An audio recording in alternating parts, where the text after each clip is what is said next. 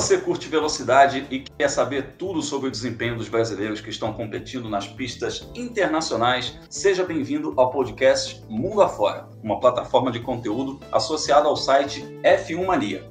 Esse é o nosso episódio número 2, abordando as agitadas 12 horas e Batters, a reta final da Toyota Racing Series na Nova Zelândia, o que esperar dos brasileiros que estão competindo na Fórmula E e no Jaguar I-Pace e Truff no México no próximo fim de semana, e também dar um apanhado sobre os brasileiros que estão subindo de categoria no caminho para a Fórmula 1. Chega mais, eu sou Alexander Grunwald do canal Fórmula Grum e comigo estão Felipe Giacomelli e Leonardo Masson, também jornalistas especializados em automobilismo. Tudo certo, meus amigos? Fala, Grum, fala, Felipe. Olá, pessoal que está acompanhando a gente. Tudo certo, vamos falar bastante aí do esporte a motor, falar um pouquinho das 12 horas de Bathurst, aconteceram aí há duas semanas, tiveram bons desempenhos de brasileiros, entre eles o Felipe Fraga e o João Paulo de Oliveira, a participação do Augusto Farfus também, então a gente vai abordar isso e mais outros assuntos, né Felipe? Boa noite. Oi Léo, oi Grum, tudo bem com vocês? É, eu estou trazendo aqui uma informação que o Brasil pode já ser campeão agora no automobilismo, mesmo a gente está indo em fevereiro, é o Igor Fraga, que compete na Toyota Racing Series, lá na Nova Zelândia, ele é o segundo colocado no campeonato, está apenas 8 pontos a, atrás do Liam Lawson, que é o líder, e falta só uma etapa, a rodada tripla desse fim de semana em Manfield. Tudo pode acontecer, a gente está muito de olho aí no Igor Fraga, fazendo um tremendo campeonato na Toyota Racing Series. Então, vamos nessa! Ainda temos novidades sobre os veteranos aí, o Tony Canaan, que está se despedindo da Indy, tem brasileiro testando na Fórmula Indy, podemos ter outras novidades aí em breve. Então, estamos no ar, vamos acelerar mundo afora.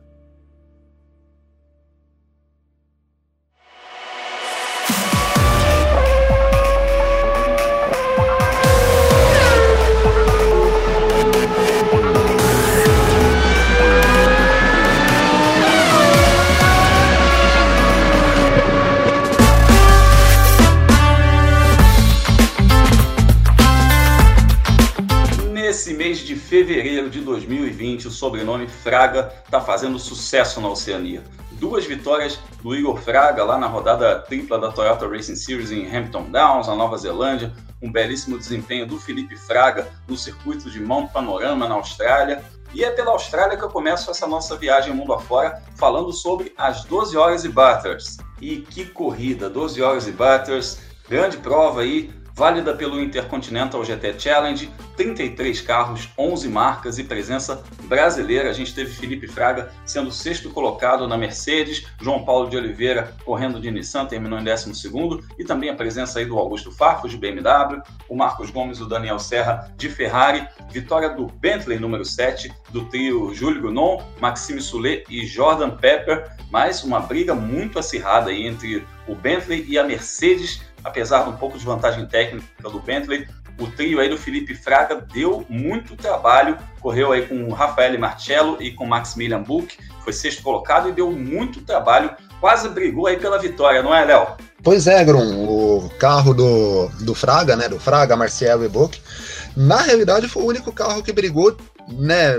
em condição de igualdade com o Bentley. Eles chegaram a, lidera, a, a assumir a liderança da prova na penúltima hora, no comecinho da última hora ali, mas a vantagem técnica do Bentley, do Jules Gounon, Maxime Soulet e do Jordan Pepper acabou uh, fazendo com que eles levassem a corrida. Uh, prova bastante consistente do Fraga, ele né, foi o piloto mais rápido entre os três pilotos do, da Mercedes, né?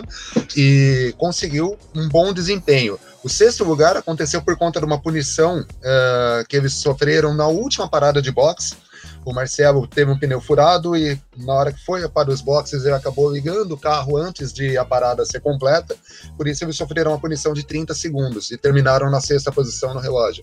Essa posição não condiz com a realidade deles, eles sempre estiveram entre os cinco primeiros, durante boa parte da corrida foram os, quem desafiou de fato o trio do Bentley, né? Mas, enfim, o que vale foi a atuação bastante positiva do Fraga e dos companheiros dele na, co na corrida lá em Mont Panorama. E a gente espera uma temporada muito boa do Felipe Fraga, que em 2020 vai se dedicar apenas ao automobilismo internacional. Ele deixa Stock Car, onde correu por seis anos, foi campeão. Em 2016, ele vai correr apenas no automobilismo internacional, corridas importantes de endurance e de GT. Desejamos aí toda a sorte ao Felipe Fraga, porque mostrou aí todo o seu talento, não é surpresa nenhuma para a gente que acompanha a carreira dele, mas é um piloto para a gente ficar muito de olho em 2020. O João Paulo de Oliveira fez uma prova discreta, mas eficiente, chegou a ficar ali bastante tempo entre os cinco primeiros. E com a Nissan, né, o João Paulo de Oliveira, que já é até um veterano, digamos assim, nesse tipo de corrida, ele corre há muito tempo no Japão, está disputando provas de GT já tem algum tempo. E no treino, nos treinos livres, aí a gente teve uma cena curiosa que foi a bandeira vermelha causada por uma invasão de cangurus. Essa imagem correu às redes sociais e foi justamente por causa de um canguru que o Augusto Farfus abandonou a corrida. Ele vinha de vitória nas 24 horas de Daytona, um desempenho muito bom, mas atropelou um canguru e teve que abandonar a prova. Que situação, imagina, situação para um piloto atropelar um animal na pista não é, não é nada bom, né? Mas foi uma, foi uma corrida aí muito positiva para todos os brasileiros e uma pena realmente que o Marcos Gomes e o Daniel Serra nem largaram para a Ferrari, porque foi uma prova muito acidentada, acidentada não só na corrida, mas desde os treinos livres. Então, muitos carros bateram forte inclusive a Ferrari do Daniel Serra, que bateu nos treinos e eles não puderam sequer largar em Monte Panorama. É um circuito muito louco, tenta jogar no videogame para você ver, essa pista é louca demais. Da Austrália, vamos para a Nova Zelândia.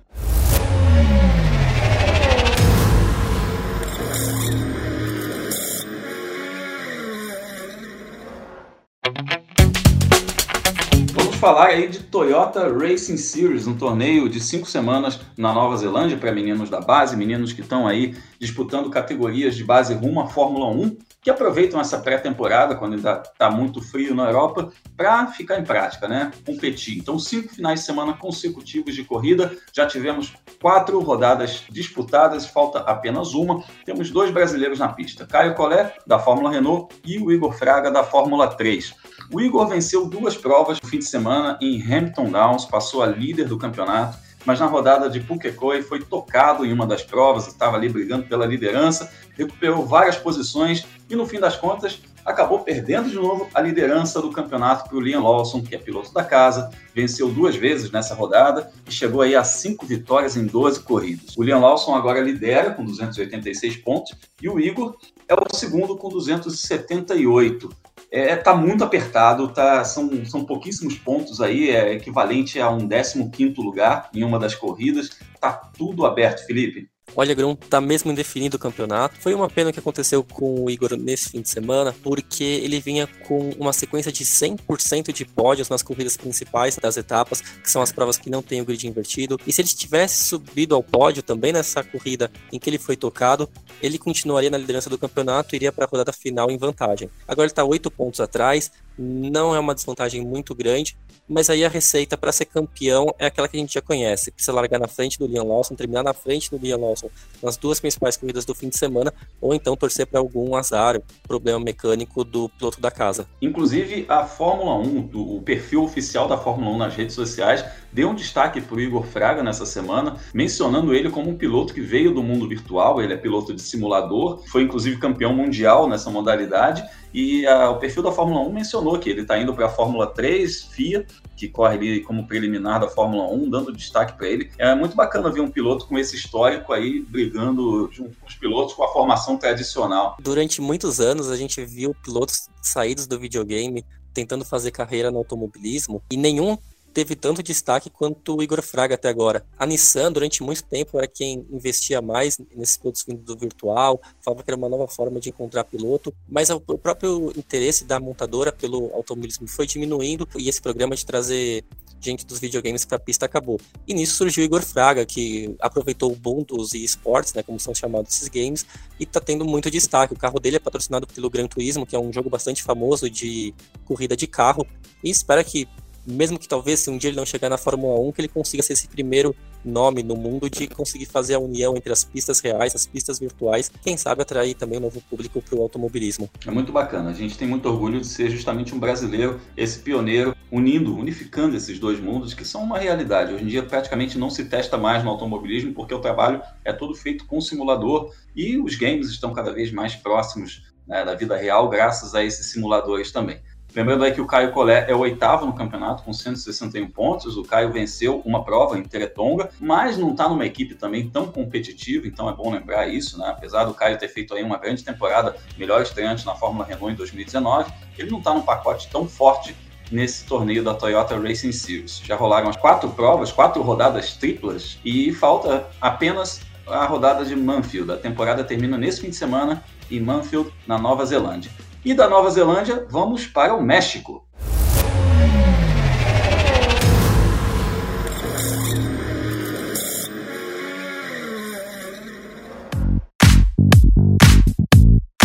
Neste fim de semana tem rodada da Fórmula E, rodada elétrica, Fórmula E, Jaguar, iPace e Truff na cidade do México. E um assunto aí que pipocou entre as etapas do Chile e do México foi a notícia de que a FIA suspendeu a etapa de Sanya na China devido à epidemia do coronavírus. Então, com isso, tanto a Fórmula E quanto o Jaguar e a Pace Trophy podem ficar aí com uma etapa menos nessa temporada, caso não seja encontrada uma nova data para a corrida, que está subindo no telhado. Vamos combinar que está tá bem perto de não acontecer essa corrida de Sanya. A próxima etapa é nesse fim de semana, dia 15 de fevereiro, no México, e o Lucas de Grassi já venceu duas vezes nessa pista, na verdade, três, mas uma delas ele foi desclassificado, então consideramos duas vezes. Então podemos esperar mais um desempenho forte dele. Léo, você que teve em Santiago, você viu de perto lá os pilotos brasileiros, Dá para a gente confiar que o Lucas possa efetivamente ter um bom resultado nessa pista? Confiar sim que o Lucas pode ter um, resultado bastante positivo lá no México, né? Essa corrida do México ela tem uma característica que é esquisita para outras categorias, mas que para a Fórmula E faz sentido. É a única prova que acontece num circuito, num autódromo, né? Uma pista já preparada para corridas.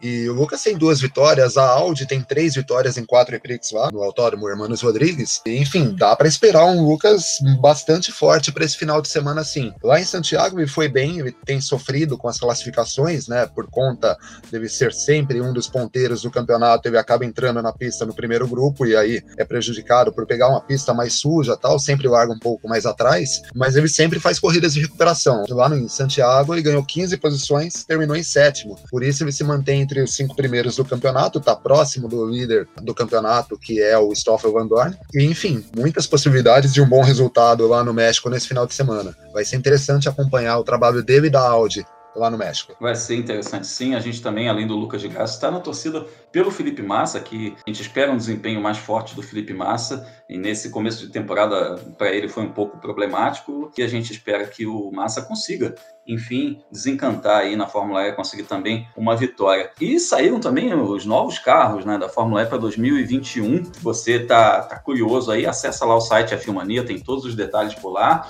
Lançaram um novo modelo que é a evolução do Gen 2, que é esse modelo atual da categoria. Eles fizeram uma evolução um pouquinho na aerodinâmica, tiraram o paralama ali em cima dos pneus, é, baixaram um pouco a asa, foi, ficou, ficou interessante. Voltou ao conceito da barbatana que teve um tempo atrás na Fórmula 1. Dá uma olhada lá que os carros ficaram bonitos, os carros que vão correr na temporada 2020-2021. Ainda sobre essa etapa do México, essa rodada do México, lembrando que a gente vai ter a categoria suporte, o Jaguar é Pace Trophy, e o Cacá Bueno finalmente vai estrear nessa temporada, né? Porque ele não fez a primeira etapa por compromissos, outros compromissos que ele tinha, e foi substituído pelo Mário Haberfeld. Então, finalmente, o Cacá Bueno vai estrear. Temos também o Adalberto Batista, então um trio brasileiro formando aí com o Cacá Bueno e com o atual campeão da categoria, o Sérgio Jimenez.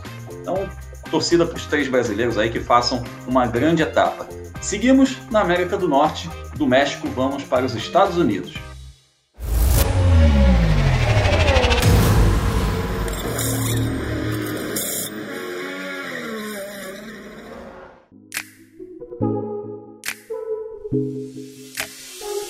Tem novidade envolvendo os pilotos brasileiros na Fórmula Indy. Primeiro de tudo, a gente tem que falar do Tony Canan, que anunciou que fará sua última temporada na Indy, né? Pois é, o Tony fez um vídeo aí emocionante, colocou nas redes sociais. Eu também depois fiz um post todo emocionado aí. Eu chorei, Tony chorou, Reginaldo chorou, todo mundo chorou, enfim. Uma choradeira danada que o Tony, 45 anos de idade, vai se despedir aí da Fórmula Indy, correndo apenas as cinco provas ovais dessa temporada. Então ele e o Elinho Castro Neves também disputarão as 500 milhas de Indianápolis mas o Tony vai correr apenas as provas em oval, vai tirar um pouco o pé e se despedir da Fórmula Indy, uma categoria em que ele teve mais de 350 corridas, aí é o, o recordista de corridas seguidas na categoria, foi campeão em 2004, ganhou as 500 milhas de Indianápolis em 2003, 13. A gente deseja aí todo sucesso para o Tony, no que ele vier a fazer, onde ele correr. A gente deseja sucesso. Tony, tamo junto. Você é um cara muito merecedor de todo esse seu sucesso. Mas a gente já está, evidentemente, de olho em quem vem por aí. E pode vir, sim, uma nova geração na Fórmula Indy, porque Felipe Nasser e Sérgio Sete Câmara foram escalados para testar pela Carlin. Então pode aí pintar a turma que vai suceder a velha geração Tony e Elinho, Felipe. Enfim, podemos ter realmente pilotos sucedendo esse, essa dupla maravilhosa que ficou aí por tantos anos representando o Brasil na Indy. A gente ficou muito tempo cobrando a chegada de algum brasileiro na Indy com condições de ser competitivo. Claro que a gente teve o Pedro Fittipaldi, teve o Matheus Leist nessas últimas temporadas, mas por questão de equipamento, questão mesmo de adaptar a categoria, não foi o ideal para eles, eles já saíram fora. Agora é diferente, o Felipe Nasser, piloto que já passou pela Fórmula 1, mais que conhecido, o Sérgio Sete Câmara, também um nome muito promissor.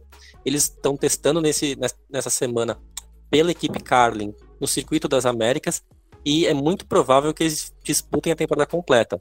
É, e por que, que a gente fala que é provável? É que para participar desse treino de pré-temporada, tem que estar tá comprometido para disputar alguma corrida ao longo do ano. Não é um treino aberto em que quem quiser experimentar o carro da Indy vai poder testar. Não, esse é um treino oficial de temporada. É o Spring Training, né? Pra, como é chamado, quem acompanha o beisebol sabe que essa data é muito importante. Então, dá um indício de que realmente a gente possa ter Nasser e sete câmara. A imprensa americana já cravou, eles vão dividir o carro número 31 ao longo do ano de 2020 2020, mas ainda não está certo quem vai correr em qual prova e nem se eles vão fazer a temporada completa.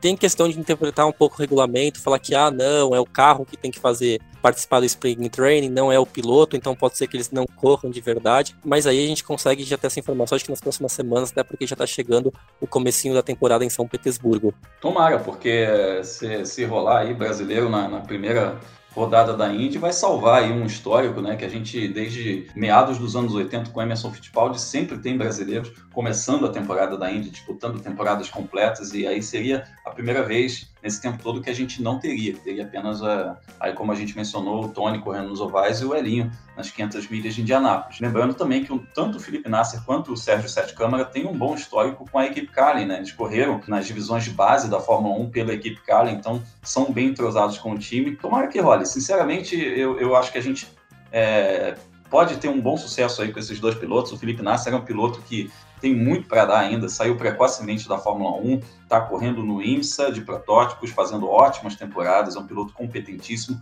mas a gente sabe que ele é um piloto que tem muita lenha para queimar ainda em monoposto. Se tiver uma boa oportunidade, vai fazer bonito, com certeza. E o Sérgio Sete Câmara acabou de fazer a sua jornada na Fórmula 2, conseguiu a superlicença, então ele pode hoje sentar num carro de Fórmula 1, pode ser convocado para uma equipe para pilotar na Fórmula 1, porque é o único brasileiro que detém a superlicença das divisões de base, de quem fez as divisões de base. Então é um piloto que está super afiado, também tem tudo para andar muito bem se tiver essa chance na Fórmula Indy. Então, vamos cruzar o Atlântico e pousar na Europa para a última parte desse nosso episódio do Mundo Afora.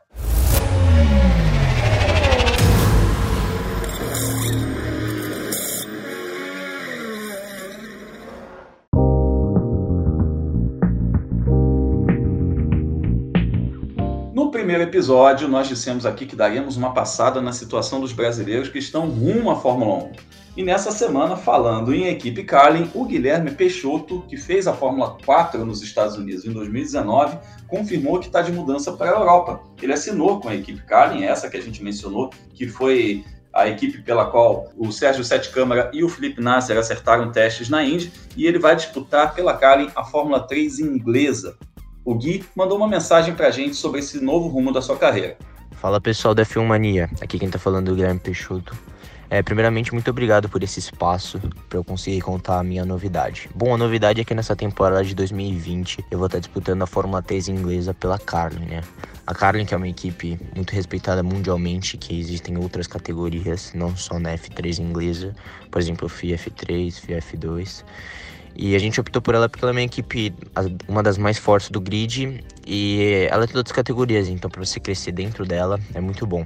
Bom, a gente optou pelo campeonato inglês, pelo fato de que você treina bastante tempo de pista e também os níveis de pilotos são altíssimos e o campeonato é bem disputado, né? Você corre em boas pistas, pistas icônicas, por exemplo, Spa e Silverstone, e é muito bom o campeonato, né? Bom, a gente já fez os nossos primeiros testes, a gente conseguiu sair muito bem e ficar já entre quase o tempo do nosso companheiro de equipe que fez pole, já fez ano passado.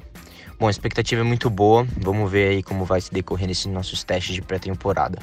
Muito obrigado aí por esse espaço e abração.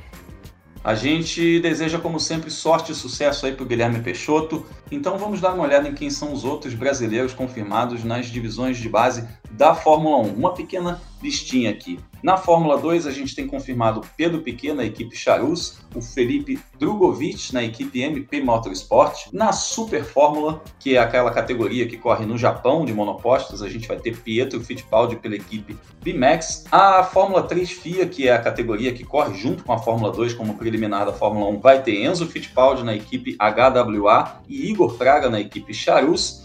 A Fórmula 3 regional, que é uma categoria um pouco abaixo aí da Fórmula 3 FIA, onde o Enzo Fittipaldi e o Igor Fraga correram em 2019, vai ter o Gianluca Petekoff, que vem da Fórmula 4 italiana, ele foi vice-campeão na Fórmula 4 italiana e vai correr a Fórmula 3 regional.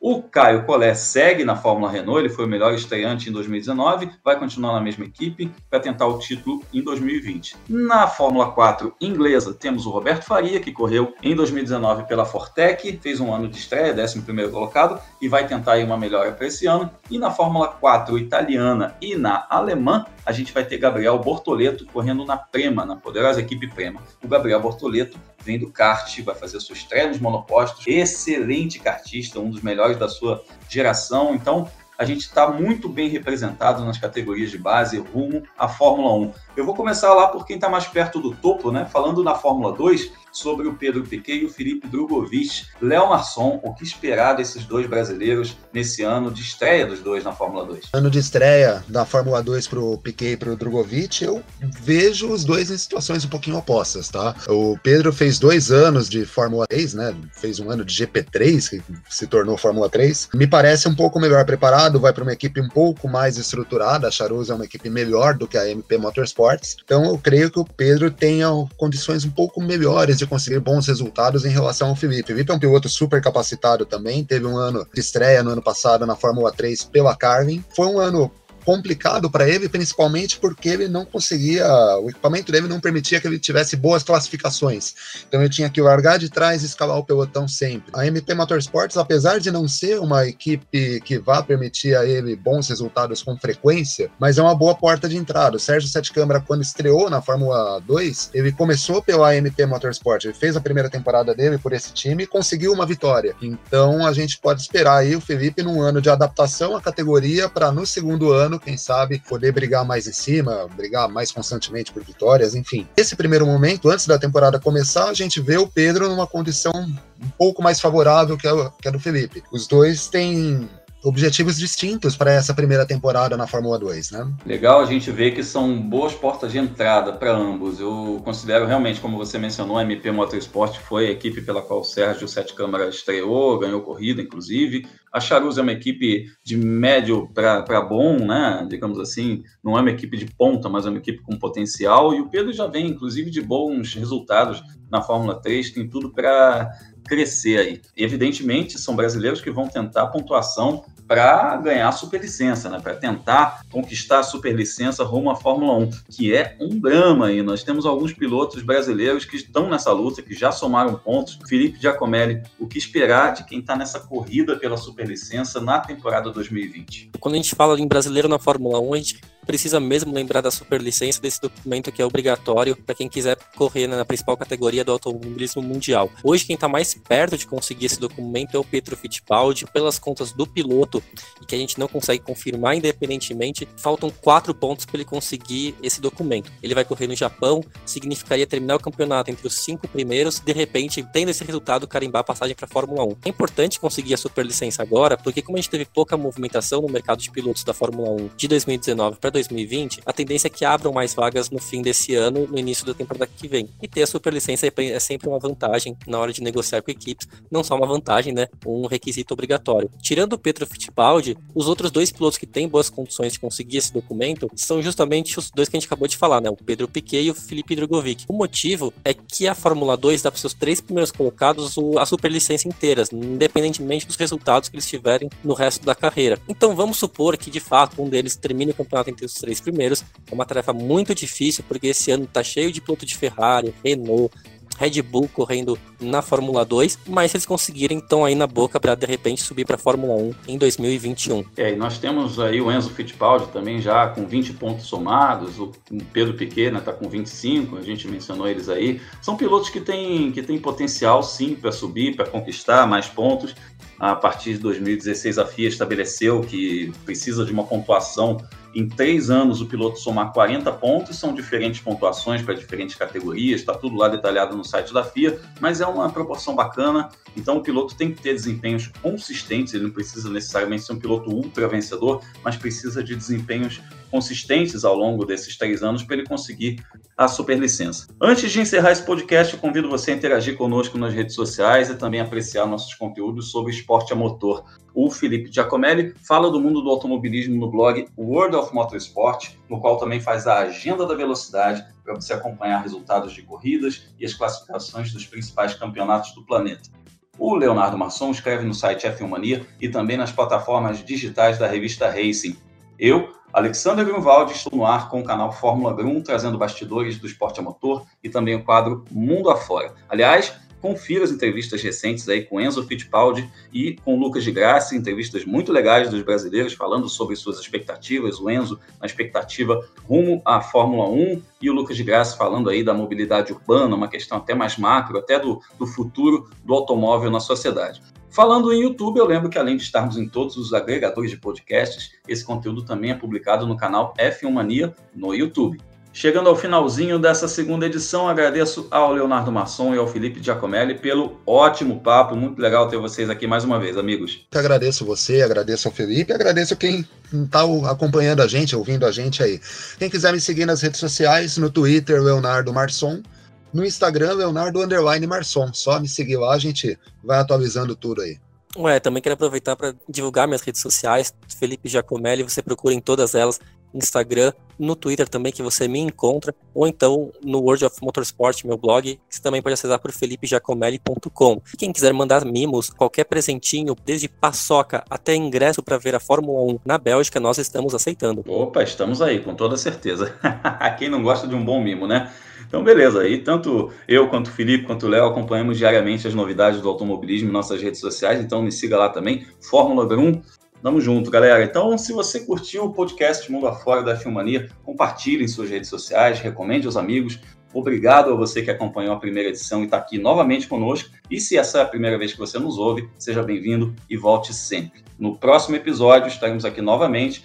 Falar no próximo episódio estaremos novamente por aqui falando sobre o desempenho dos brasileiros na Fórmula E, no Jaguar I-Pace e Trophy e também sobre a decisão da Toyota Racing Series. Até a próxima, tchau!